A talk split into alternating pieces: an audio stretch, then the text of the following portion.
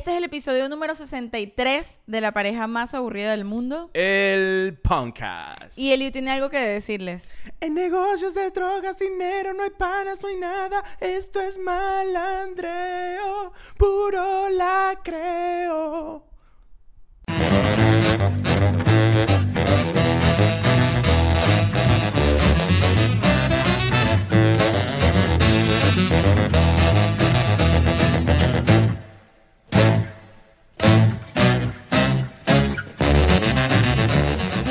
Bienvenidos sean todos al episodio número 63 de tu podcast favorito. Wow, qué buena manera de empezar, Shakti, increíble. Gracias. Después del intro, este Shakti me hizo cantar esa canción. Porque ya la estabas cantando y dije, bueno, dale, dásela a tu público. Llevo demasiado, demasiado tiempo pegada esa canción por TikTok. Sí, sí, sí. Pero sabes que es muy cómico que cuando uno se le pega una canción por TikTok. Eh, No se te pega completa. Se te pega un corito. Entonces yo la tenía pegada y la busqué para escucharla, esta canción de Guerrilla Seca. Y yo estaba toda la canción esperando solo el corito. y yo como que, bueno, dale pues, llega el coro. En negocios de drogas, dinero, no hay panas ni nada. Es difícil de cantar, ¿oíste? Sí, ¿no? Es que es muy Ah. alta, muy arriba. el Esto es falsete. malandreo, puro la creo. Nunca se había dicho la creo también en una, en una canción, nunca ¿verdad? antes. Nunca antes. Pero en la, la, ga- vida. la ganadora esta semana para mí es John Mico. John Mico. Ah, claro. Coño, con Te su gustó canción mucho la me sesión de Hoy mucho. Cerrado. A mí siempre me gusta Trajo mucho- polémica. ¿Por qué? O sea, como que no fue como que todo el mundo pensó como que, verga, es un palo la canción. Como que está dividido el público de, con el tema de John Mico, si es buena o no es buena. A mí me Ah, parece ¿de que es un palo. verdad? A mí me parece que es buenísima. ¿Cómo dices? Dice, ¿cómo es la parte que dice? Ay, la, no estamos, me tú te- la estamos en. Yesquí en Mallorca. Ahora estamos... En- ¿Cómo es que tú, yo me pego porque ya me olvidé. Pero me gustó. El que puede, puede, la que no puede, Puede, soporta. soporta. Mi gente está bien, manín, eso es lo que importa. Miren, ustedes cómo están. Eh, mi gente está bien, manín. Eso es lo que importa. Verga, qué buena frase. Ustedes cómo están. Bienvenidos sean todos al episodio 63 de la pareja más aburrida del mundo del podcast. Si estás llegando, pues bienvenido. Es tu primera vez. Es tu primera vez. Tranquilo. Déjate llevar. Aquí no va a pasar nada que tú no quieras. No te preocupes, tú déjate llevar. Llevas rato acá. Ah, bueno, tú sabes cómo, tú sabes cómo es el beta. Tú sabes cómo es la cosa. Sa, sa, sa, ya tú sa, ya tú sa. Yo que qué, me sé que más ¿Qué le aplauda. ¿Por qué? pasó? ¿Qué Ok, pasó? bueno, seguimos. Mira, este no, pero antes de seguir, coño, Sí. suscríbete. Obvio. O sea, estás viendo esto y no te has suscrito. ¿Qué es como que. Verga, que está raro eso. ¿Qué es pasó una ahí, movida medio loca? rara. Es una movida medio rara. Y si ya estás suscrito, pues vete para el Patreon. O sea, ¿por qué no estás en el Patreon? O sea, hazte esa pregunta. Pregunta de todos los días, mierda, ¿qué estoy haciendo yo con mi vida? Que no estoy en el Patreon de la pareja más aburrida del mundo. Tú, tú le preguntas a cualquier persona, mira, ¿qué está pasando en mi vida que la siento rara? Te van a decir, ¿estás en el Patreon de la pareja más aburrida del mundo? No, es eso lo que pasa. Todo te va a mejorar, te va a ir mejor en la vida cuando te vayas para el Patreon de la pareja más aburrida del mundo. ¿Por qué, Shakti?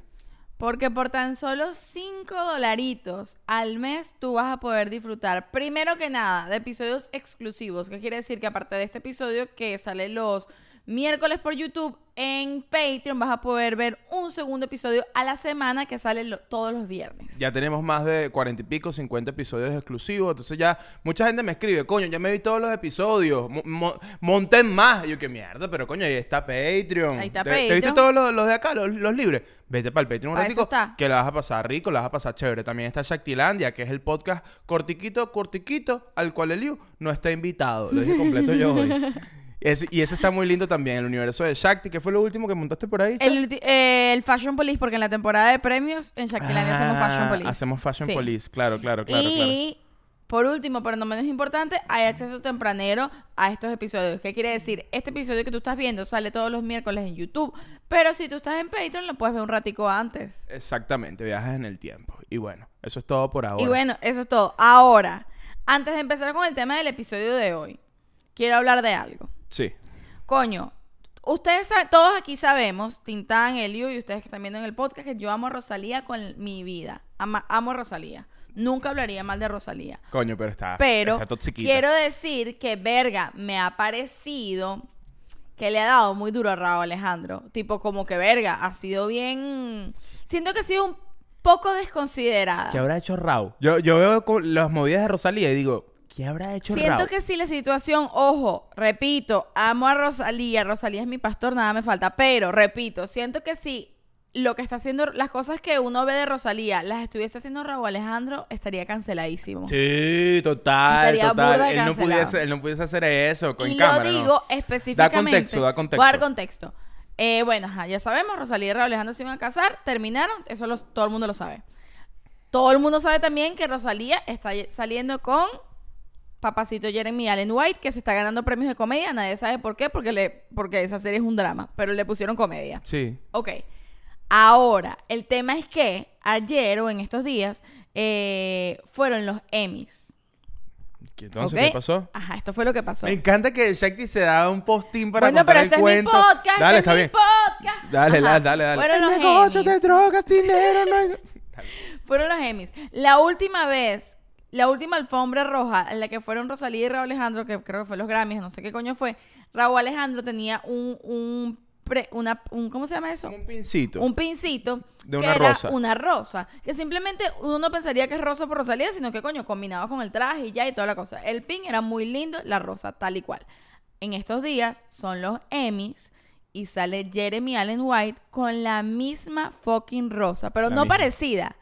Literalmente la misma. O sea, pones una foto una al lado de la otra y tú dices, ah, ok, es la rosa de Rosalía. O sea, pues. Rosalía se fue de esa casa y metió en la maleta esa rosa. El ¿Se llevó de la rosa, rosa? Dice, dice, para mi próximo macho. El próximo que me lo meta, su rosita roja. Ella agarra ese pincito y dice, quien me lo esté metiendo, le pongo su rosita roja en el pecho, se la merece. Coño, tú me tienes que poner aquí como un girasol, una, Una vaina así. cosita. Claro. Coño, pero es que ella es rosa por Rosalía. Tengo que buscar algo de Shakti. Yo, yo, es que yo te veo, tú tienes como cara de girasol. Yo Cara de dije, girasol. Bueno, Bueno, entonces, coño, me parece como que no es por nada. ¿no? una mata de sábila. Una mata de Una mata de sábila en el pecho. Una mata de sábila. Coño, no es por nada. Obviamente terminaron, tú puedes hacer lo que tú quieras con tu vida, tú puedes salir con quien tú quieres, tú te puedes casar mañana si te da Mano, la usted gana. con su totona lo que quiere y con su rosa de pincito Lo también. que usted le da la gana. Simplemente yo siento que, verga. está- siento que le está dando hasta con el tobo a Raúl Alejandro, pues que el Es pobre para su está- totona cualquiera. Ahora, ahora, usted tiene pipicito, cuide su pipicito. el pipicito no se le da a todo el mundo. Coño, gu- guárdatelo, guárdatelo un poquito, guárdatelo, coño. Hay que dárselo a la que es. Se le pone su, su, su pincito de pipicito en el pecho. Mira, ¿no sientes que le está ca- dando como que muy duro Raúl Mierda, yo a veces siento que esas vainas se ven tan macabras que a veces pienso, verga, ¿será casualidad? ¿Será que, coño, eso es un- una marca, un estilo, una moda, una vaina y él simplemente se lo puso o Rosalía? No, sí, es que es muy difícil. Verga, es que es demasiado específico, ¿me entiendes? ¿Por qué? Porque justamente va a tener la misma rosa. Suponte que no es de Rosalía, pero es una rosa y ya se llama Rosalía, punto y final. Sí, bueno, ¿de qué más va a ser? ¿De pues? qué más va a hacer? No, Debería ponerle la rosa y al lado le pone Lía. es... Así más... Entonces, coño, me parece que está como que... Wow. Sí, está medio guau, está medio guau. Eh, más guau están los sueños de Shakti últimamente. Porque Shakti en estos días me levantó, el- o sea, no me levantó, no, nos estamos despertando en la mañana y nosotros no nos decimos buenos días. Ah, bu- buenos días, mi amor. Así, buenos días, mi amor, ¿cómo dormiste? ¿Cómo dormiste? Bien, ¿y tú? Me encanta que yo le tengo que picar los ojos a Shakti como que juega conmigo, juega conmigo. Eh, esto, es, eh, esto es improvisación, vente, vente. Este, Shakti, nos despertamos y Shakti me dice, mierda, Liu, soñé con Bad Bunny. y yo le digo, mi, mi primera pregunta es, ¿y dónde estaba yo? ¿Y cómo es el sueño, Shakti? Por Lo favor, peor es que procede. sí, o sea, si estaba Liu, pues no fue un sueño húmedo con Bad Bunny. Bad Bunny era parte del sueño. Epa, epa, epa, no, no tienes por qué decir esas cosas, no pues. lo fue, pues no lo fue. Pero Está- ¿has has tenido sueños húmedos con Bad Bunny? No, lamentablemente no. Coño, yo, yo sí.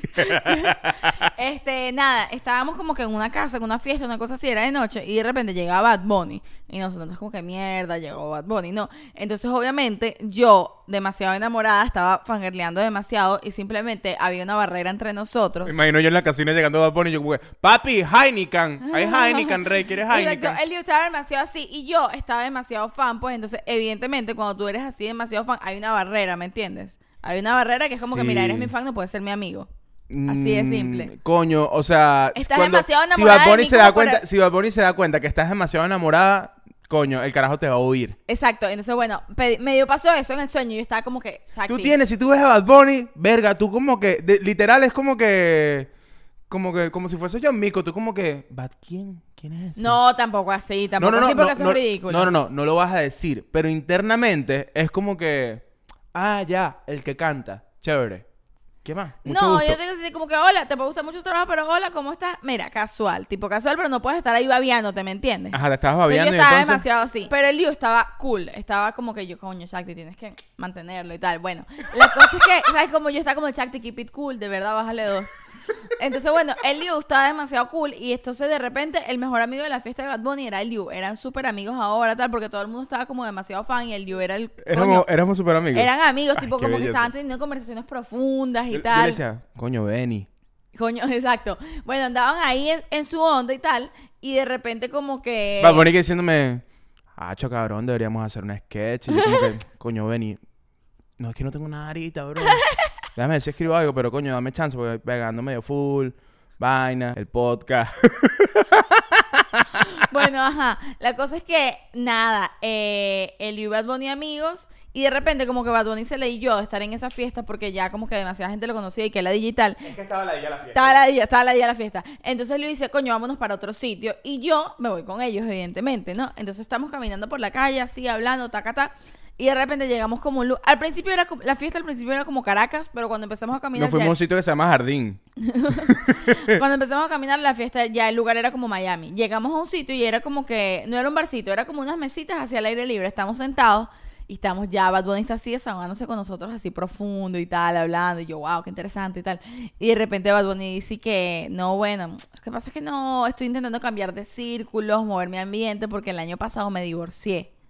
¿Qué? Y entonces él y yo de repente nos miramos así como que, mierda. Bad Bunny estaba casado. Bad Bunny estaba casado con Kendall, fue lo que pensamos nosotros. Ah, porque no nos dijo con quién, no, ¿no? nos dijo con quién, pero En ese momento dijimos, Mari- me divorcié. de- y tú y yo, yo- nos miramos y tuvimos telepatía y nos dijimos, mierda, estaba casado con Kendall. En Yo creo que estaba secreto". casado con Gaby. No era con Kendall, Era en el con sueño era Kendall, con en el Kendall. sueño, ok. En secreto nos miramos y dijimos, mierda, ¿cómo nos contó esto? Qué bolas. Y de repente volteamos y estábamos rodeados de paparazzis.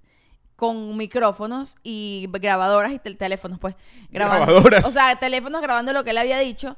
Y, y nosotros como que mierda, Bad Bunny, perdón. Perdón, porque nosotros llevamos los paparazzi en no, el carro. porque nosotros lo llevamos a un lugar sin protección, ¿me entiendes? No, no era privado. Fue el culpa local no tenía condón. Sí.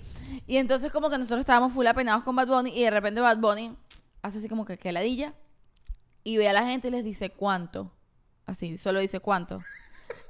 Se puso todo mafioso, ¿me ¿Qué entiendes? comiste, Y le Chacti? dice que cuánto. Y creo que McDonald's. claro, por supuesto que McDonald's. Y entonces los tipos como que dicen un número, lo que sea, y Bad Bunny saca una paca de billetes del bolsillo y empieza a pagarle a los paparazzi y los paparazzi reciben su dinerito y se van. Mierda, Su a mí me, a mí me dio... No, a ti no te dio. Capaz- Y ahí me desperté. Coño, verga, qué sueño más raro con Bad Bunny. Demasiado Pero, random. ¿Y en ese sueño o fue otro que tú me dijiste que tú decías, coño, pero Ah, no, no, soy fue tan otro. alta? La otra vez que soñé con Bad Bunny. Segundo sueño de Bad Bunny. Segundo soñé con Bad Bunny. Estamos en una cena. En un sitio, yo estoy sentada frente a Kendall y Kendall está sentada frente a mí. en está- Esto me en da tanta no estaba. vergüenza. No, no estabas. Verga, seguramente En estaba que no sí estaba. grabando, editando. Puede ser, sí, sí, estabas Sí, sí. ocupado. Entonces, me, me da vergüenza estos sueños, pero igual se los cuento, no me importa. Está sentada Kendall frente a mí y hay un gentío más, como que. Un gentío más y casualmente Kendall estaba frente a mí tal. Y yo estoy en el sitio y tal, y de repente a mi lado tengo una silla vacía. Ok. Y de repente, pan, llega Bad Bunny y se sienta al lado mío. Y yo, y yo como que no le paro tanta bola tal. Y él me ve y me dice, y que... Ah, ahí él te paró. Si bola. a él me paró bola, a mí me ve y me dice, wow, eres altísima. ¿Cómo te dice? Me dice, wow, sentada, además me dice, wow, eres súper alta. En negocios, en drogas, dinero, no hay panos, no hay nada. Esto es malandreo. Y, y que cuando Bad Bunny me dice que soy Sí, altísima. sí, sí. Y, yo- y yo le digo a Bad Bunny que, no, no tanto. y me dice, no, de verdad lo eres. Y yo, sí, pero no como Kendall. Mierda. Y Kendall está al lado, ¿no? Y Kendall está al frente y me dice, sí. no vale, claro que sí, párate. Y se para para Y se- medir. ¿Te mediste con Kendall en tu sueño? Verga, eso es burda La simbólico. altura, demasiado. Hay algo allí, ¿no? Demasiado, tengo traumas, muchachos. Estás en ese momento de tu vida donde, no, yo creo que Como es un que- sueño creo que quiero ser como Kendall. te estás midiendo con me Kendall. estoy midiendo con ella porque Mierda. quiero ser como ella. Un pues. poco loquish, Igual pero si era más alta que yo. Bueno, ese sueño pasó después de que tú decretaste aquí que ibas a ser una super... que te ibas a asumir como una superestrella. No, creo que antes. Antes. Sí. Ah, estabas entrando en ese Es- canal. Puede ser, puede ser. Bueno, y fíjate, Bad Bunny no fue a la universidad. ¡Epa! ¡Epa! Entrando en tema. Te- te- te- te- Entrando en tema. Eh, Mira, coño, en no, no, pero quiero hablar ¿Qué uno último chisme de celebridades antes de entrar en tema, a ver qué opinas tú. Ah, bueno, pero tú crees que esto es que la bomba o qué coño madre. Última cosa, ¿sabes Ajá. que Ariana Grande sacó su última canción? ah, ya va. Bad Bunny le compró la casa a Ariana Grande. ¿Ves? Todo está conectado. Bad Bunny le compró la casa a Ariana Grande por 8 ocho- milloncitos le pagó a Ariana Grande y compró eh, su casita en Los en Ángeles. Beverly Hills. En Beverly Hills. Sí, Creo sí, que sí. Coño, yo, yo sí quisiera, no joda. Aquí Bueno. en Miami, yo quisiera comprar la casa Alejandro Sanz. Que Verga. la gente oye, coño, ¿quién vive aquí? Alejandro Sanz. Coño, no te creo. Ah, bueno, toca el timbre, pues. Cuando toquen el, el timbre suena. A veces me elevo, doy mil volteretas. A veces me encierro tras puertas abiertas. Pero que lo A vas a... veces me te, me te juro que siento no darte la vida entera, darte solo este momento. Ah, ¿Por qué es tan difícil vivir como siento? Vivir solo es eso. Wow, toda la y yo digo, ¿qué más? ¿Que te gustó el timbre? Pero ¿por qué lo vas a, tener, los lo vas a tener encerrado a, a Alejandro Sanz en la puerta para cantar? Ah, bueno, si va a comprar la casa de Alejandro Sanz, bien, tiene que venir con Alejandro Sanz. con Alejandro Sanz adentro. Preso ahí, ahí, con un grillete ahí. Cuando toquen el timbre, canta Alejandro Sanz. Desde aprendió mi corazón. mi corazón. Coño, ya va, no toquen el timbre, que Alejandro canta. Irga. Bueno, la vaina es que eh, Ariana Grande le vendió la casa a Bad Bunny porque Ariana Grande se divorció. ¿Ah, sí? Sí, Ariana Grande se divorció. Estaba casada con Jerry D, ¿no? Estaba... Estaba casada con X carajo. Bueno, X carajo no, con el esposo de ella, no me acuerdo cómo se llama. Y bueno, la caraja se divorció para empatarse con otro carajo que también estaba casado. Ok. Entonces, bueno, le están diciendo que si rompe hogares, que si no sé qué, que no sé qué vaina. Un carajo que estaba casado con una hija y bueno, engañó a la mujer con Ariana Grande y se divorciaron ambos, ¿no? Ah, y sacó un tema al respecto, ¿no? Sacó un tema Yes and. que se llama Yes and. Y, No lo he todo, y todo el tema, eh, como que lo que dice ella en el tema es como que bueno, sí, y todo el mundo anda sufriendo por alguien, cada quien que ande con su peo, pues. Y Eso no es peo mío. Eso no es peo mío, Eso no literal. es peo mío, hermano. Yo, yo lo vi, me gustó. Eso es nada, me lo como. Claro. Y Si yo lo veo, me gusta, me lo como. Bueno, Ah. Es que la, la Ah. canción anterior de Ariana Grande es eso. Lo veo, me gusta, es mío. Eso dice la canción. I like it. uh, Ah, eso dice, eso dice. Eso dice la canción. Claro. Entonces, coño, la gente la anda criticando full como que mira. Ella está, en, ella está en mood como que, hola princesa, ¿cómo estás? Eh, tengo novio. Yo no. Ese no es mi problema. Si tomaron las torres gemelas, yo puedo tumbar ese bicho. Literal. Entonces, bueno, la andan criticando burda porque dicen que, que, que además de ser rompehogares, anda por ahí pavoneándose de ser rompehogares. Ah, pavoneándose, Sí, pavoneándose. ¿Sabes a quién amo en este momento de mi vida? Siento que es la personalidad del mes de enero. Sofía Vergara. La amo, Dios mío. He visto absolutamente cada una de todas las entrevistas que ha dado. Qué increíble eh, como habla, la sinceridad, la honestidad. La caraja dijo, la caraja dijo en estos días, no me en qué entrevista, y que sí, mis tetas me abrieron las puertas al medio, pero me he mantenido en el medio porque soy valiente y porque, trabajo. No joda. Anda, anda Mira. el- anda el coño de tu madre, Marisela. A partir de ahora, creo que al mes deberíamos elegir como al rey o la reina de este podcast. Como, y De- creo que este mes de decir, este mes, es, este mes la dueña de este, por- de, de este podcast. La podcast, reina, la mamá. eh, es Sofía Vergara. Sin y, duda. y Sofía Vergara fue a la universidad? Tampoco. No se sabe, la verdad no es tengo más, voy a buscar, voy a buscar. A ver si empezamos a Coño, y entrar. ahora sí podemos entrar en Vamos a tema. en Ustedes tema. saben que todos los jueves en mi Instagram o en el Instagram de Liu hacemos la mesa de trabajo. ¿Qué, qué significa eso? Significa que ustedes eligen el tema del que nosotros vamos a hablar cada semana. Eligen varios temas, al final todo el mundo vota y queda uno. Y esta semana ganó Vale la pena ir a la universidad. Y es un tema que me gusta burda porque siento que es bastante interesante y tiene bastantes ramas, tiene bastante... Tengo mucho que decir al respecto, pues. Mira, mira, mira. Sofía Vergara asistió a la Universidad Nacional de Colombia, donde estudió ontología. Sin embargo, abandonó sus estudios antes de graduarse para seguir una carrera en el entretenimiento. A lo largo de los años, ha logrado un gran éxito como actriz y empresaria. ¿Qué te parece? Demasiado ejemplo de la gente que estudia Venga, obligado. Porque pero- hay tanta gente que estudia No, bueno, pero ya va. Y también como que el cuento de éxito de, del que va a la universidad y lo deja también es muy típico. Es una cosa... Súper típico. Ojo, no Porque es que por ¿sabes eso. Hay que ser- Epa, Jason. Epa, Jason. No, tú, o sea... No o es que deje la Ve a la universidad, universidad, pues. No es como que... Mark Zuckerberg dejó la universidad y es Mark Zuckerberg. Yo puedo ser Mark Sí. Zuckerberg. Coño, no lo sé. ¿Sabes qué creo? Creo que es de valientes, es de gente muy valiente estar estudiando una carrera y a mitad de la carrera o al principio, en algún momento de la carrera, darte cuenta, coño, no, es que yo lo que quiero hacer no es esto, es esto otro. Que es distinto decir, ay, no, me aburrí, voy a la universidad y te vas y te vas a rascarte las bolas en tu casa. Mira, esto lo digo con toda la responsabilidad del mundo, todo lo demás no. No me hago responsable de todo lo demás que diga, pero esto sí. si tú estás empezando una carrera, estás a mitad de una carrera, y tú sabes en tu corazón que eso no es lo tuyo, que tú no quieres trabajar en eso, que tú de pana, o sea, lo sabes, no es, pero ojo, esto no es como que mierda, raspé un parcial, voy a dejar la universidad. No, no, no, no es porque raspaste un parcial, no es porque tienes miedo. no, es porque hay una no, clase no. que te da ladilla. Es por- no es porque hay una clase que te da ladilla. Todos los días nos dan ladillas a, a- a hacer vaina. No es eso. Pero tú sabes en tu corazón que hay otra cosa que tú amas más, que tú sabes que es por ahí. Vete por ahí. 100%. No es dejar las cosas, güey. Ay, no, me da ladilla esto y no tengo más nada que hacer. Pero si tú sabes que hay otra cosa, hay otro amorcito por ahí, vivir de otra pasión que tú dices, mierda, pero es que yo quiero esto, vete por ahí. Tú juegas fútbol y no terminaste siendo un, un futbolista de élite, pero te gusta el peo del deporte. Coño, busca algo relacionado con deporte. Sí. No es como que no voy a dejar esto y me voy a meter a odontólogo. Y es como que, marico, pero ¿te gusta el odontología alguna vez? No, no, no me gusta, pero coño, a mí me dicen que eso da plata. Así no, Así no, no funciona vas a la ser feliz. Primero, no te va a dar plata, empezando por ahí, porque si tú estudias una vaina que no te gusta, que no te No apasiona, hacer por plata. mucho que te dé plata, a ti no te va a dar plata porque vas a ser malísimo en esa mierda. Si tú eres malo en algo, no te da plata. Así de simple. Pero tengo una vaina, debe haber gente muy buena, que es muy inteligente. que no le gusta. que seguramente es muy buena en muchas vainas, que estudian una carrera, no les gustó nunca, hacen plata con la carrera, y es esa gente que sabes que es como que tienen 50 años y te dicen como que, y que coño, yo siempre quise ser músico, vale, pero coño, estoy empezando a estudiar piano y tienen 50 y pico años y Claro. están como que con su pasión de empezar a Sí. estudiar piano.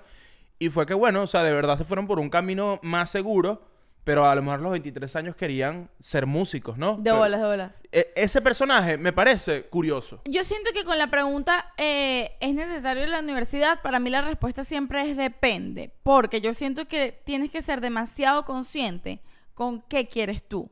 O sea, la universidad es demasiado útil, depende de lo que tú quieras hacer con tu vida. Si tú te quieres dedicar a ciertas cosas, no, no siento que esté de más, pero no siento que sea necesaria específicamente. Por ejemplo, es que lo que yo siento es que si tú te apasiona mucho una, co- una cosa, no sé, la... La cocina. La cocina, suponte. O sea, te apasiona demasiado la cocina y tú quieres saber más sobre eso. O sea, eres, te gusta estudiar, te gusta la información, te gusta a nivel intelectual la vaina. Coño, ve y estudia, ¿me entiendes? Porque te van a dar teoría, te van a dar práctica. Además, vas a conocer gente que se mueve en el mismo medio y de ahí vas a conseguir trabajo. Entonces, en ese sentido, sí me parece bien. Pero si tú lo que quieres es salir y trabajar y ya, no necesariamente hace falta que lo estudies, ¿me entiendes? No necesariamente hace falta que pases todo ese tiempo ahí. Yo creo que más que yo también respondiendo como directamente a la pregunta de si es necesario ir a la universidad en el 2024, yo creo que no es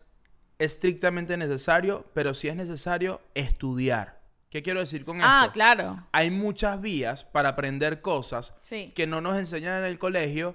En el colegio nos enseñan básicamente, usted estudia bachillerato y bueno, usted si usted quiere ser una persona, una gran persona en la vida, Sí. usted tiene que ir a la universidad y no te enseñan que realmente lo que tienes es que estudiar, eh, conseguir lo que te gusta y empezar a prepararte. Lo que- un puedes hacer, por ejemplo, mira, cuando yo empecé a conocer a Shakti, una vaina que me sorprendió burda y que me gustó burda también, pues, este, Shakti estaba, Shakti no estaba estudiando en la universidad, Shakti como que se graduó y los primeros tres años de tu vida o dos años antes de ir a la universidad estaba solo actuando, ¿verdad? ¿Cuánto, cuánto, cuánto tiempo pasó de que entraste a la universidad, desde que te graduaste de bachillerato? yo me gradué y me metí a estudiar en la universidad dos o tres años después, pero estudié vainas. Ok, ok, pero ya, ya voy para allá. Ajá. Fueron tres años después. Como tre- entre dos y tres, no sé exactamente Bueno, cuánto. en esos dos, tres años, Shakti, eh, fue cuando yo empecé a conocer a Shakti.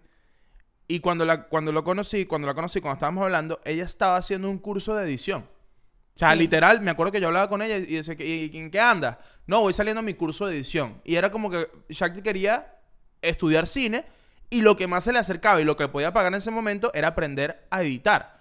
Y no había empezado la universidad. No, pero en esa época ni siquiera era porque quería estudiar ciencia, sino que yo quería aprender, o sea, me gustaba mucho, yo quería saber cómo se editaba. Y no era que quería un título de editora de video, sino que me gustaba tanto que quería saber cómo se hacía. Claro, y claro. ya.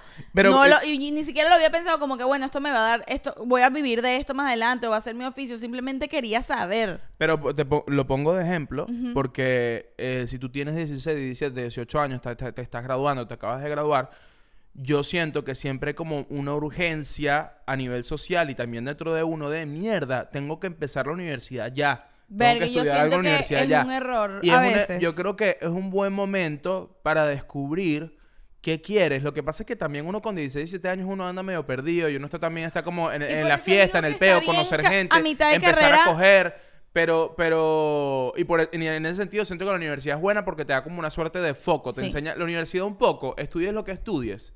Los primeros dos años siento que te está enseñando a ser adulto. Claro, ¿no? pero también pasa que muchas veces tú a los 16, 16, 17 años te gradúas del colegio y no sabes qué te gusta. O sea, yo sabía que me gustaba y a lo mejor tú también, pero mucha gente no sabe qué coño quiere y simplemente se mete en una carrera porque sus papás le dijeron o porque le pareció o porque cree que a lo mejor le guste.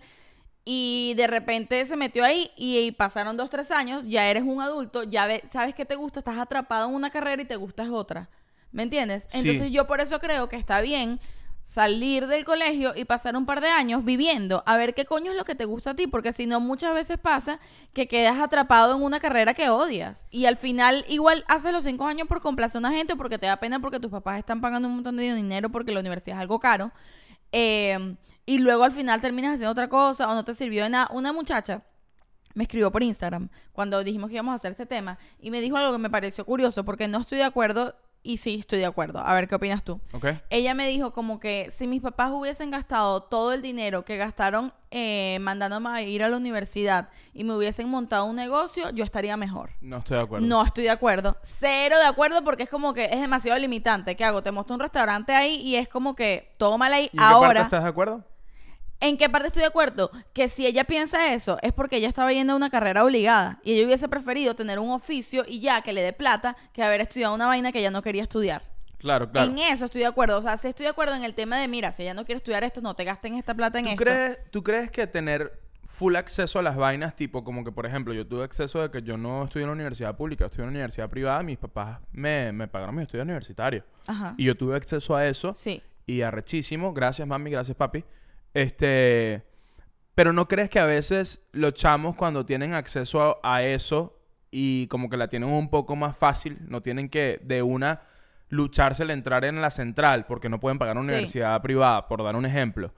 Este, ¿cree, tú, tú crees que ven menos el peo de, de, de ellos esforzarse o de ellos buscar realmente qué quieren, qué les gusta? Porque es como un colegio, es como que, bueno, voy a la universidad, papi y mami me dijeron que estudiara esto y ellos me, me lo están pagando, entonces como que yo, Yo siento que la- a lo mejor la persona que estudia una universidad pública o, o se paga su taller de edición, quizás ve, ve más pronto el tema de mierda, vale la pena gastar esta plata, vale la pena y estudiar por aquí. puede ¿Qué ser, no, estoy seguro. Lo que yo creo es que eh, muchas veces el approach es errado, sino que la gente lo ve, es que todavía tienes mentalidad colegio, como que esto es lo que tengo que Sí, hacer. sí, sí, y es como que no, tú no vas a la universidad. La universidad es para adultos, tú no vas porque tienes que ir, tú vas porque tú necesitas esa información para tu vida. Tú dices, verga, yo quiero ser, no sé. Yo quiero ser diseñador gráfico y no tengo idea de cómo serlo. Coño, ve a la universidad para que te enteres cómo se hace. Sí, porque si y, te ta- y apasiona, también, claro, cuando comienza la universidad, hay este vibe, puede haber este vibe de, a lo mejor esto no es típico, típico, típico, coño, yo no sé. Eh, yo hice la prueba para medicina, pero no quedé y bueno, estoy estudiando comunicación social en LUCAP porque bueno, fue lo que me quedó. Y es como que no tiene nada que ver una vaina con la otra. o sea, Ahora, estás perdiendo el tiempo, ¿sientes tú? yo siento que no, que puede pasar como eso, como que coño, no me quiero, no me quiero quedar sin hacer nada. O papi y mami- no me dejan estar en casa sin hacer nada. Sí. Voy a estudiar esta carrera y capaz en el camino me gusta. Yo siento que eso puede pasar Claro, burda. o que Y- no y sé puede qué pasar. estudiar. Y yo creo que es completamente válido, de la verdad. Aunque, aunque algunos lo consideran botar el dinero, algo por el estilo, es completamente válido que tú comiences una carrera y que hagas los primeros dos años. Y en esos primeros dos años tú digas, no, de verdad es que no me gusta. O sea, Yo, yo, no siento, siento que, que... se va a botar el dinero para nada. O sea, siento Es que, que siento entiendo que es por qué lo puedes sentir, pero mira. el yo creo que con- votar el dinero si tú pasas esos dos años y de repente llegas al cuarto año y dices, mierda, odio esta vaina, y es como que te quedas un solo año y es como que Termina mierda, la pero mierda. termina la mierda porque Y al mismo tiempo tuviste creo que no. tiempo, pero coño, pero, pero, o, O sea, sea, sí, duele, duele- o sea, a mí me dolería más como que re- retirarme al, al final ya, ¿no? Pero mira, mira lo que yo creo sobre el tema de retirarse o no retirarse. Yo siento que estudiar nunca es botar el dinero. Así si tú hiciste dos años de medicina y de repente te diste cuenta que lo tuyo no es la medicina, sino que tú quieres ser cantante y te fuiste a estudiar canto, arrechísimo. Esos dos años que tú gastaste tu dinero estudiando medicina, no los perdiste. Tienes un montón de conocimientos y conoces un montón de gente. Ahora, papi, no puedes estar diciendo por en la fiesta que tú eres médico, pues. O sea, no hagas eso. Estás un, baby, estás un baby shower y dices, no, no, no, yo soy médico. Ah, sí, ¿qué, qué especialidad? No, no, estudié dos años, pero si aquí hay una emergencia aquí presente, yo pudiese, yo pudiese ayudar, pues. O sea, básicamente soy como un odontólogo. Y que no. No eres. Pero lo que quiero decir es que esos dos años y la gente que conociste y la experiencia que viviste y el hecho de haber llegado a la conclusión de que eso no es lo que tú quieres y toda la información que tienes, para mí no es dinero botado. ¿No te parece muy loco que los médicos son médicos, se suponen que estudian todo el cuerpo los primeros cinco años, después un posgrado, después un post, post, post, posgrado, y de repente si a ti te pasa algo en la boca, un médico no te puede ayudar? Te pasa algo en la boca, es como que, bueno, nada, tienes que ir por un odontólogo. Es como que en qué momento la boca no es parte del cuerpo. Tú no estudiaste la boca, o sea, Igual como- que los ojos, ¿no? Igual, no, no, no, el oftalmólogo estudió medicina, no estudió Y oftalmología. el dentista no estudió... No, el dentista estudió odontología. Nada más. Eh, completamente. O sea, ¿qué tan compleja de- puede Debe ser, ser la burda de boca? complejo, que es solo una... O sea... O sea, pero le preguntas a un neurocirujano, como marico, tengo una caries aquí, ¿tú me puedes ayudar? Coño, hermano, yo no, yo no tengo nada que ver con dientes. Coño, hermano, ayer tocaste el hipotálamo del amigo mío que operaste, compadre. Coño, esto es una caries. Es raro. La medicina Sí, es sí. rara. Mucha corrupción, mucha locura. Bueno, ok, para terminar la idea que estaba diciendo, lo que quiero decir es, por ejemplo, a mí me pasó que yo entré a estudiar cine y yo no terminé la carrera. Y yo no sentí que por no haber terminado la carrera, yo boté el dinero de los dos años que sí estudié. Yo creo que solo por eso vas a ser una cineasta muy exitosa. Porque ¿a quién, has escuchado, ¿a quién has escuchado tú por ahí que sea un cineasta exitoso que terminó una carrera en, en cine? Nadie. Bueno, y la gente que se pone como que, bueno, pero Mark Zuckerberg no terminó la universidad. Ni Steve Ni Jobs. Steve Jobs, yo la- ni- Claro, pero es que el tema no es que no la termines y dices, no, no la termino, a mí no me gusta y vas a tu casa a rascarte las bolas, ¿me Mira, entiendes? ¿sabes El tema es que tú digas, no la termino porque tengo esto, ¿me entiendes? Es como una- que... tienes algo muy ah, grande no, es que gracias a la universidad o a lo que sea me salió esto. Como que ya puedo dedicarme a esto sin tener por qué terminarla. Mira, sabes que eh, dijiste eso y me acordé que a- ayer, p- pensando en el episodio, le, le hice las siguientes preguntas a ChatGPT que creo que pueden ayudarte. Le pregunté lo siguiente: ChatGPT, ¿es necesario ir a la universidad? ChatGPT me contestó. No es estrictamente necesario ir a la universidad para tener una carrera exitosa. Muchas personas han alcanzado el éxito a través de caminos alternativos como la formación profesional, emprendi- emprendimientos o experiencia laboral. La elección depende de tus metas, intereses y circunstancias indi- individuales. Creo que senda respuesta. Es que es, es específicamente eso. Es que, Le mira, digo, pero ya, es- pero ya, ajá. espérate. Respon- le pregunto la segunda, porque me dice muchas personas. Yo le pongo, yo le pongo, ¿cuáles personas? y me dice, Ajá, ¿quién? Y me dice, personas como empresarios exitosos, artistas, emprendedores tecnológicos y algunos profesionales han logrado el éxito sin obtener títulos universitarios. Ejemplos incluyen a Bill Gates, Steve Jobs, Mark Zuckerberg y otros. Sin embargo, es importante tener en cuenta que cada caso es único y la educación universitaria sigue siendo valiosa para muchas carreras y campos. Vuelvo y le pregunto, ¿crees que yo puedo llegar a ser como Mark Zuckerberg? Me dice, el éxito y el camino hacia el, hacia el mismo son personales y pueden variar. Si tienes metas ambiciosas y estás dispuesto a trabajar arduamente, podrías alcanzar el éxito en tu propio camino.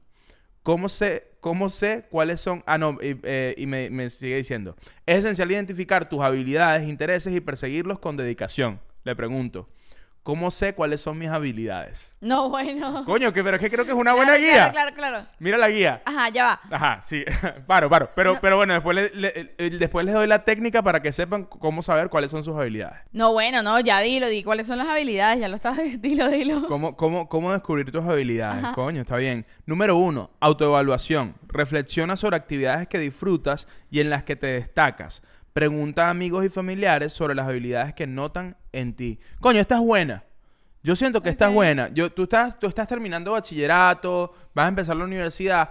Es el momento que da mucho temor de verse a uno mismo, verse al espejo y decir, mierda, ¿en qué soy bueno yo?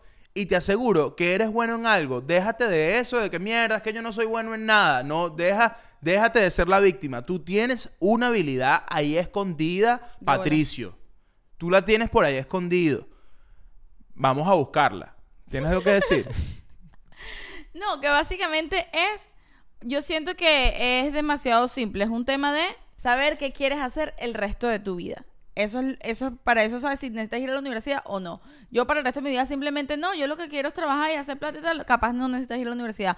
Yo quiero saber dedicarme el resto de mi vida a curar a la gente, porque tal, tal vez sí. Ahora. Ah, porque ojo, esa, no es otra, esa es otra cosa que no, epa, no hay nada de qué avergonzarse con eso. A lo mejor tú no quieres ser una vaina No. arrechísima. A lo mejor tú quieres, tú dices, ay, yo lo que quiero es hacer plata. Y, y, y eres siendo comerciante. Bueno, y en ese sentido, la muchacha que me dijo, si mis papás hubiesen gastado ese dinero en montarme un negocio, tipo, para mí me parece poco aspiracional o me parece como que verga. no, No, lo, estoy lo de que yo creo es que tu- tus papis no tienen por qué montarte un negocio por una Sí. mierda. Si tus papis, yo eso lo creo de pana. Si tus papis tienen 100 mil dólares para tu educación y, Tú y dices, "No, no y quiero y estudiar, Patricia, quiero- y tú le dices, yo no quiero estudiar, quiero un negocio, tus papás dicen, bueno, Ey. échale bolas tú. Yo no quiero gastar dinero en montarte un negocio, no quiero. Claro. Tienen, tienen todo el derecho. No, y no es mi deber. No es mi deber. Sí, 100%. Ahora, te, te apoyan para, para tu educación, Iván, y tal. Bueno, arrechísimo, pero es que uno no depende, uno, si papá y mamá dicen, es que yo no te quiero comprar un carro, no te quiero comprar un restaurante con esa plata, Claro. ¿Me entiendes? Es una realidad. Sí, sí, sí. Bueno, y ahí también está el, el tema de, de- de los papás influye demasiado en este asunto, porque a veces están los chamos de, coño, es que todavía no sé qué quiero hacer con mi vida y los papás los obligan, no, pero es que no puedes estar en esta casa vagueando, tienes que estudiar. Y ahí yo siento que hay un... fa- Ojo, bueno, yo no soy mamá. Yo siento que es demasiado peludo ese tema entre Yo los también papás y siento los que es peludo porque es como que, ajá, eh, ¿dónde está la...? Tienes que conocer a tu hijo. Porque tú tienes que ver, no, es que mi hijo lo que es es un flojo. Pero es que cómo conoces a un adolescente, Shakti. Bueno, pero tienes que ver también. O los sea, es adolescentes, un flojo lo- y simplemente... los adolescentes están en otro planeta. Bueno, pero tú tienes que darte cuenta, tener la sensibilidad, Bueno, creo carajito, yo. párate a hacer algo, ¿vale? De verdad, me tienes cansadita ya. Párate a hacer algo todo el día en ese, en ese cuarto jugando PlayStation. Jugando que el jueguito eso, Zelda, Mario Bros. Párate, haz una vaina, ¿vale? Sal con una carajita. Y la noviecita y los culitos, ¿dónde están? Sal, vale, no joda. Ricardo, tú no eres marico, ¿verdad? Ah, bueno, que están los papás que, que cuando ven a los niños pegados todo el día en el teléfono en internet es como que, ay, no, tienes que salir a la calle porque no tienes amigos. Y es como que, verga, sí tienen, pero están ahí. Es otra Sí, realidad eso es una realidad. Eso existe, pues. Pero es que es muy... ar- Mira, piénsalo así. Yo estaba viendo un video en estos días para otra vaina eh, donde decía que el primer iPad, Apple, lo sacó en el año 2010. Eso quiere decir que hoy tienen 14 años la primera generación de niños criados con el iPad. De esos niños que tú dices, ay, estás jodiendo, dale el iPad, ¿sabes? Que todo el mundo dice, eso les va a hacer mal, les va a hacer bien. Al final nadie sabe y lo estamos empezando a ver ahorita, porque ahorita esos niños criados con iPad son para adolescentes y estamos empezando a ver las consecuencias de eso o no. Y yo siento que es como... Siento que es delicado, como que hay niveles. Por ejemplo, yo siento que, coño, le prohíbes a, a tu chamo de 11 años, 12 años el internet absolutamente. Mira, no, no existe el internet porque cuando yo era joven yo no necesitaba eso. Sí, pero bueno, cuando tú eras joven el mundo era otro. Claro, y entonces Cuando esa tú gente eras va para el colegio y no entiende nada de lo que están Claro. hablando, que está Y pasando, además, claro. El internet puede ser una cagada, pero también es una herramienta eh, bien útil. Entonces, coño, si tú aíslas a tu hijo completamente del mundo real, ¿qué estás haciendo? Claro, el tema es que es si no entiendes que internet es parte del mundo real también. O sea, es como que hay mucha locura, obviamente. Es como la calle. Internet, Sí. soltarle a un niño el internet es como dejarlo solo en la calle. Sí. Lo pueden atropellar. De bolas. Entonces, es como cuando mandas, ¿a qué edad tú mandas a tu hijo a hacer un primer mandado? ¿A qué edad tú dices, coño, vas a ir para la bodega solo? Así funciona el internet, como que, ajá, Ujú. te puedo dejar ver Instagram, te puedo dejar, ¿a qué edad? ¿Qué te puedo dejar ver? ¿no? Sí. Hay todo un peo, pero sí tienen que tener una suerte de correlación con lo que está pasando allí, 100%. siento yo. O sea, yo siento Pero que hay un nivel medio porque también se los dejas así a lo loco. Y por ejemplo, es- este podcast. Este podcast a mí YouTube me pregunta, ¿este contenido es creado para niños? Y yo le digo, no. No está creado. No está creado para niños. Ahora, en mi mente, cuando yo hago este podcast, yo no estoy pensando que alguien menor de 16 años lo va a ver.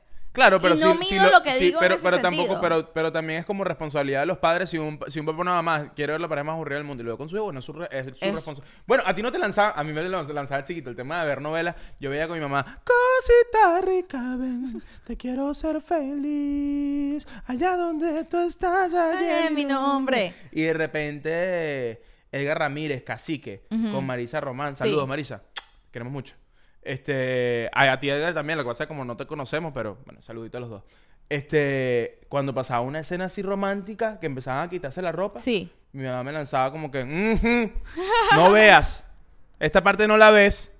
Coño, y, yo así como, y yo así con los ojitos tapaditos así. Y yo como que, ay, mami. siento y yo que- como que, ay, mami, yo sé qué es eso. Eso solo es sexo. No pasa nada.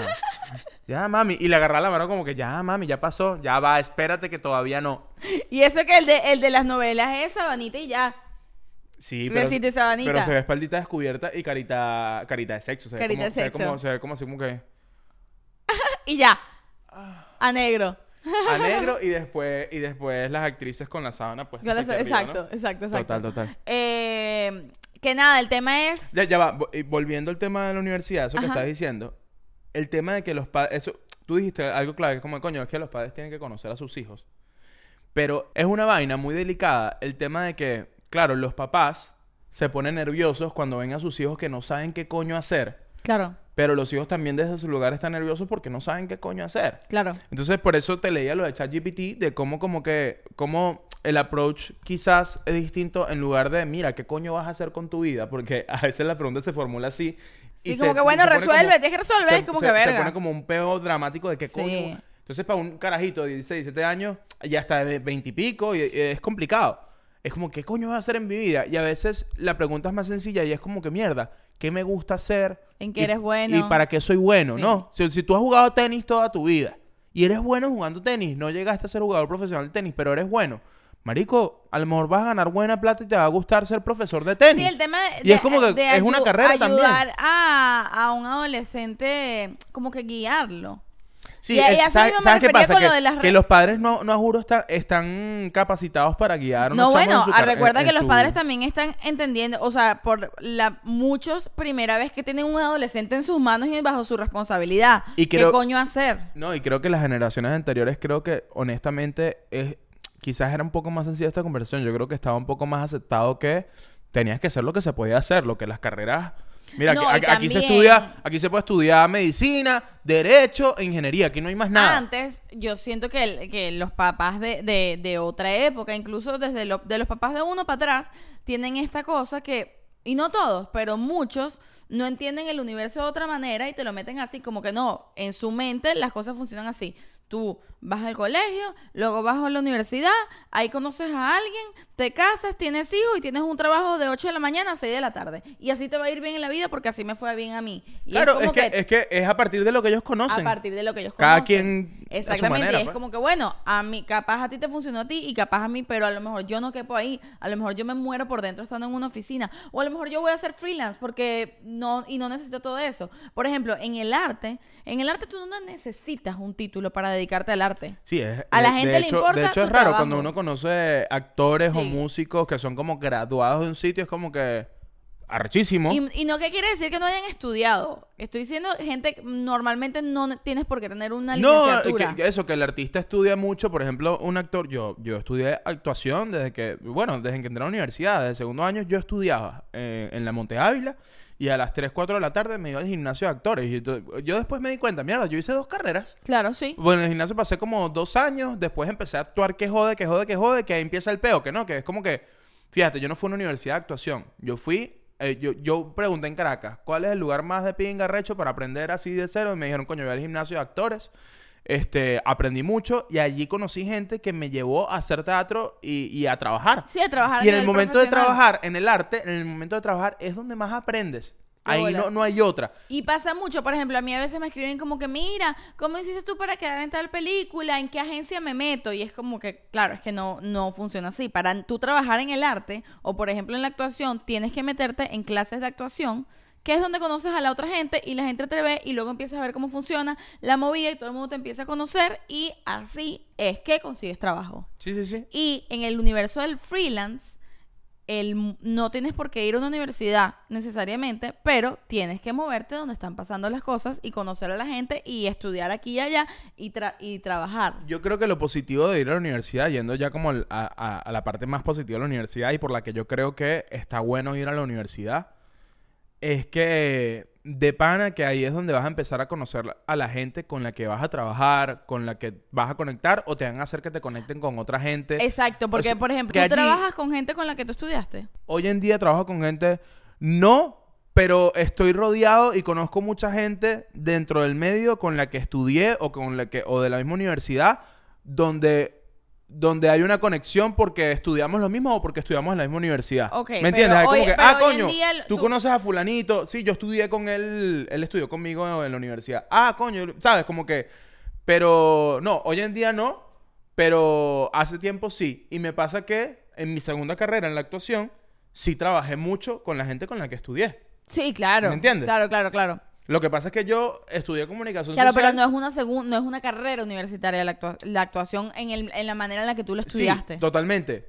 Pero cuando yo estudié comunicación, yo hice una pasantía en una radio y no tripié. Y dije, no, yo no quiero ser productor. A mí esta vaina no me interesa. Y pum, desconecté. Pero si tú haces la pasantía y conectas, Claro. ¿me entiendes? Sí, sí, sí, sí. Yo, Eso lo que, lo- a, a lo que me- pues te hago esta pregunta porque me parece que es que todo depende, ¿me entiendes? Tú, a lo mejor, yo estoy segura que tu carrera, cosas de las que haces hoy en día, muchas cosas tienen que ver con tu carrera porque fue comunicación social y, a- y tú escribes y actúas y comunicas, tienes un podcast, bla, bla, bla. Pero al mismo tiempo siento que pudiste no haberlo estudiado y a lo mejor estar con la pero es misma que el gente que viaje, estás hoy no, en día. ¿sabes qué no? Imposible. Porque cuando yo llegué a la, a la Monte Ávila, no existía grupo de teatro. No estaba pasando nada a nivel teatral.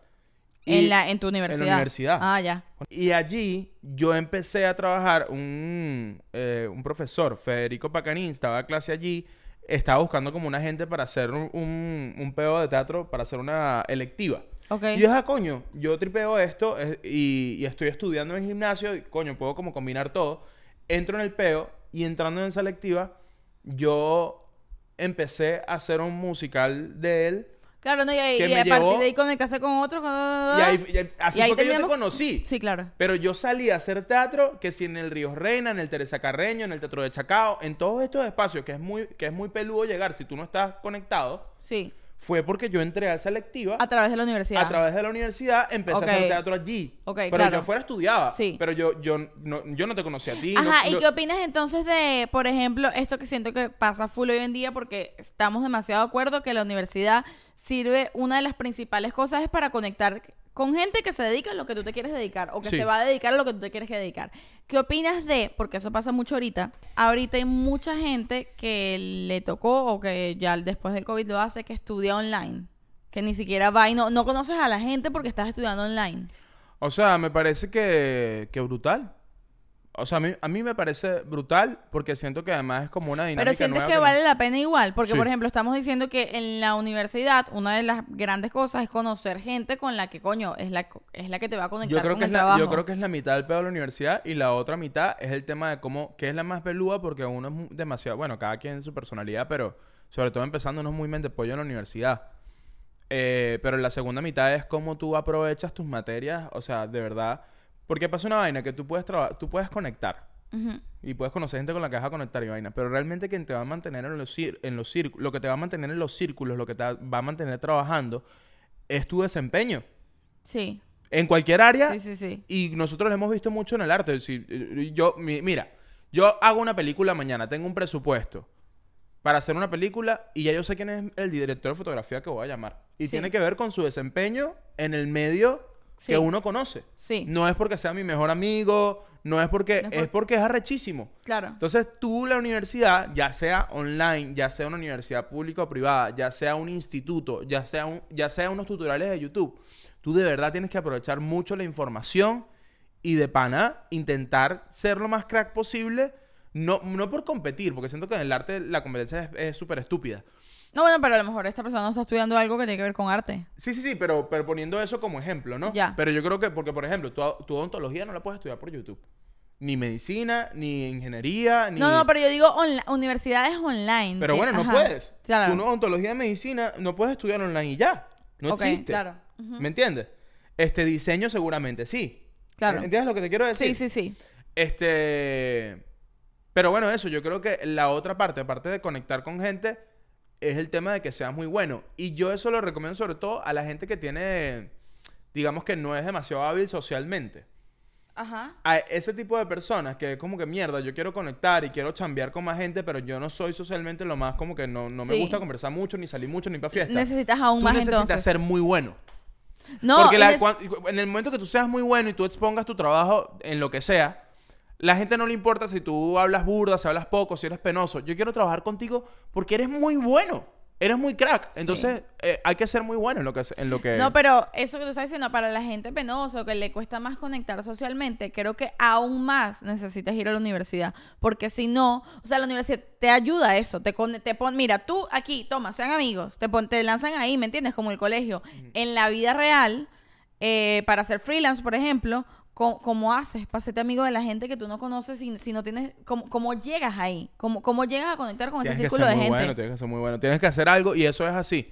Este, por ejemplo, si tú eres o quieres ser animador, quieres ser diseñador y eh, eh, eh, ilustrador, quieres ser ilustrador, animador, mierda, eh, hay muchos, ¿me entiendes? Tú tienes que ser, tú tienes que sobresalir, que tu trabajo, vean tu trabajo y dices, mierda, ¿cómo este carajo hizo esto? Bueno, por ejemplo, si yo siento que en, en ese caso, ¿cómo piensa cómo contratas tú a alguien o cuando tú quieres trabajar con alguien, ¿de dónde lo sacas? Yo me, yo en Instagram, por ejemplo, eh, shout out a Alberto Floresolano, que es el que siempre nos preguntan quién hace las tapas de los episodios, quién hace las portadas que son arrechísimas. Arroba Eh, Floresolano en arroba Instagram. soy Floresolano. Ah, arroba soy Floresolano. ok. Bueno, yo a Alberto lo conocí porque yo no lo conocía a él en persona. Yo conozco a Sofía, Sofía te quiero mucho, que es su, que es su pareja, Su señora. su señora, este, y yo a ella la seguía en redes porque nos conocemos, somos amigas y tal.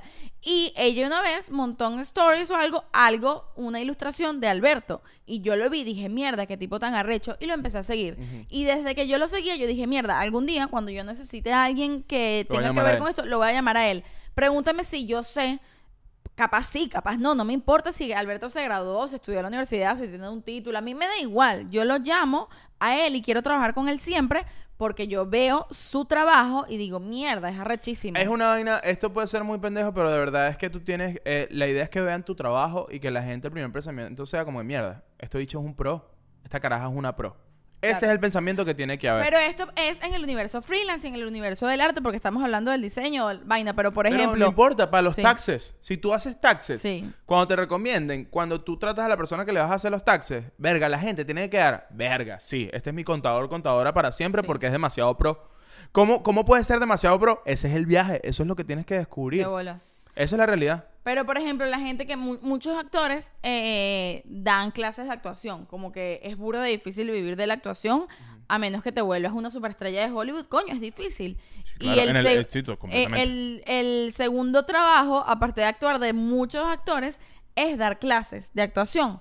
Pero tú no puedes dar clases de actuación en Si una universidad si no estás graduado como actor. ¿Me entiendes? Tú puedes dar clases de actuación si no estás graduado, puedes hacer un taller de actuación. O porque puedes poner un, letre- un letrerito en, en tu casa. Eh, clases de actuación, te enseñamos a besar de mentira.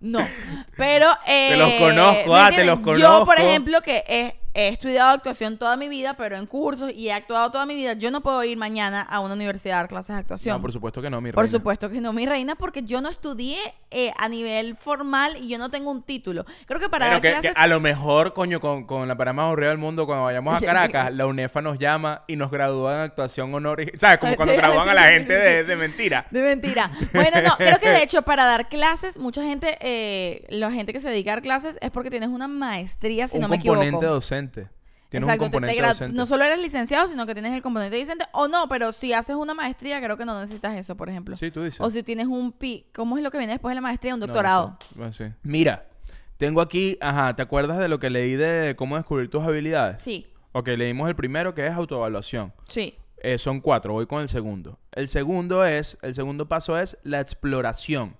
Prueba diferentes actividades, proyectos o pasatiempos para descubrir lo que te apasiona y en lo que te sientes competente. Por eso es que yo creo que cuando tú te gradúas, tú tienes que pasar un año explorando. Demasiado de acuerdo. Un Bueno, año, lo que se año. llama... Pero no es un año, yo siento que no es un año, esta gente que, no, bueno, entonces yo vamos un año de viajar por Europa. Yo siento, coño, yo creo que puedes aprovechar más ese año de pana haciendo actividades, haciendo cosas, tra- eh, trabajando, viendo como que, mierda, no voy a estudiar de una, sino como que me interesa, mi tío es instructor en paracaídas, es paracaidista, me llama la atención, coño, voy a trabajar con mi tío, ¿cómo es este peo? Y a lo mejor te encanta el peo, ¿me entiendes? O a lo mejor no, o a lo mejor te mueres haciendo paraca- paracaídas, no lo sé. Pero el tema es que explores.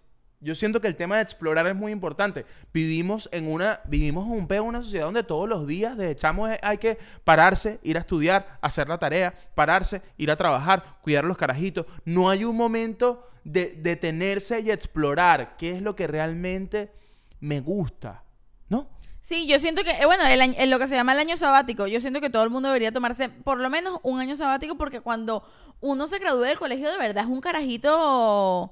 Ay, un carajito, eres, eres un niño, eres un niño, no tienes idea de nada y al- hay niños muy arrechos como que no, yo ya sé que quiero, arrechísimo, pero yo sí siento que está bien tomarte un año, no para estar rascándote las bolas en tu casa, evidentemente, tomarte un año, no sé, métete a trabajar, métete de mesero, vive, conoce a la gente, vive la vida, eh, métete en un curso, eh, ah, yo creo que la... Tallerea, tallerea. Tallerea, métete en cursos de vainas, a ver, me gusta, no me gusta, clases de guitarra, clases de cualquier Pero vaina. sabes, siento que es algo que en la casa. La via- pero la en la casa yo siento porque, porque a veces puede puede parecer como, verga, qué complicado, cómo hago esto. Y siento que coño, la familia, padres eh, con hijos adolescentes, esta conversa está chévere, que es como que coño, miren, coño, Carlitos, ¿qué vas a estudiar? Verga, la verdad no lo, no lo sé mucho. Quiero tomarme un año de, de, de explorar. Me gustaría trabajar, me gustaría tal. Y que coño, que los padres no, lo, no lo tomen como que, no lo tomen como que, coño, que ladilla, vas a perder el tiempo y vaina y tal. Como que, bueno, dale, pues, con unas reglas. No vas, no vas a estar aquí rascándote las bolas. Este, no, no te vas a, coño, no te vas a comer mi dinero. O, mira, sabes que te voy a dar esta, si quiero, si yo quiero y puedo, te doy esta platica para que, para, para que viajes o para que trabajes con, con, con tu primo, para que, pero es un año. Ya el año que viene, quiero, o sea, También es que pasa que hay demasiados papás que por alguna razón como que no confían en los hijos que criaron. Sí, claro. Sí, como que yo te digo, mira, es que me quiero tomar. Ah, no, eso es que es flojo. Y es como que, verga, pero si tú criaste a ese carajito, porque no crees que criaste a alguien como que coherente, pues que piensa? Porque tú eres flojo. Porque tú eres flojo, ta- puede ser. O porque de te verdad, o no lo te criaste ves proyectado también. allí. También puede ser que es que no confías en ti. Te Si no confías en ti, ¿cómo vas a confiar en lo que tú hiciste? Mmm, wow. O sea, Eso yo, yo, sí, sí, yo sí. tengo un carajito y yo confío en mi carajito. Ese carajito salió de mis bolas. Ese carajito salió de mis bolas. Ese carajito es pila. Ese carajito va para adelante. Yo confío en ti, papi. Dele, dele para adelante. Dele, trabaje con todo. Cáguela. Vamos. Usted salió, usted salió de mí. Usted es arrecho. Joda. Cuando tenga el síndrome del impostor, eso viene de tu mamá. Pero tranquilo, eso, eso se va. Ay, mami, ¿qué te pasó? Esa soy yo en el espejo. Mira, el tercer punto. Retroalimentación. Escucha comentarios constructivos de personas de confianza a menudo. Otros pueden notar habilidades que tú podrías pasar por alto. Esto es bueno. Yo es creo el que... mismo que el primero, ¿no? No, el primero es autoevaluación. El Pero primero decía, es tú- pregúntale a la tú, gente tú y evalu- tal. tú evaluarte. Pero el tercero es como... Coño, es un instructivo, cha. El instructivo ok, es... perdón, perdón. Te autoevalúas primero, ok, te vas al espejo y dices, mierda, ¿en qué soy bueno? Bueno, no lo sé, vamos a ver, ok, creo que estas tres cositas. Después viene la exploración, pruebas esas tres cositas que pensaste que te gustan. Sí. Y después viene la retroalimentación, coño, de estas tres, cuatro cositas que hago, ¿qué crees tú como que, sabes? Le preguntas a tu tía, a tu primo, coño, tú eres chistoso, tú eres chistoso, tú deberías ser estando pero, tú eres chistoso. Y tú dices, coño, yo nunca había pensado ser estando pero, pero eres chistoso, voy a probar. Vas y lo pruebas, a lo mejor te gusta, vas y lo pruebas, a lo mejor dice, verga, qué cagada. Viene otro, otro primo y te dice, verga, eh, tú eres bueno revisando dientes. ¿Te acuerdas de cuando nos caímos a los siete años y me, me, me- y me partí el diente y me lo revisaste? Tú eres bueno con eso. Capaz de dices, mierda, no lo había pensado, pero capaz de ontología. ¿Me entiendes? Sí, sí, sí, sí. Y la última es análisis de logros. Esta me encanta de cierre. Análisis de logros, ok. Sí. Examina situaciones en las que hayas tenido éxito, ya sea académicamente, profesionalmente o personalmente. Identifica las habilidades que contribuyeron a esos logros. Me parece perfecto. Coño, me gustó tu guía ChatGPT. Creo que lo que la gente debería hacer eh, al salir del colegio es meterse en el ChatGPT y preguntarles qué hacer con su vida. Literal. Coño, eh, parece una pendejada, pero la verdad es que ayuda burda preguntarle a una máquina, pues, porque a veces los humanos nos encerramos en dramas.